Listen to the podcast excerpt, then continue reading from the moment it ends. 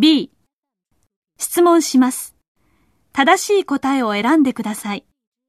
この人が一番言いたかったことは何ですか？A、日本の社長のやり方は正しくない。B、違う国で働くときには、その国の考え方を知ることが大切だ。C、木を見て森を見ないという仕事のやり方は良くない。D、先輩がいなければ日本の会社では働けない。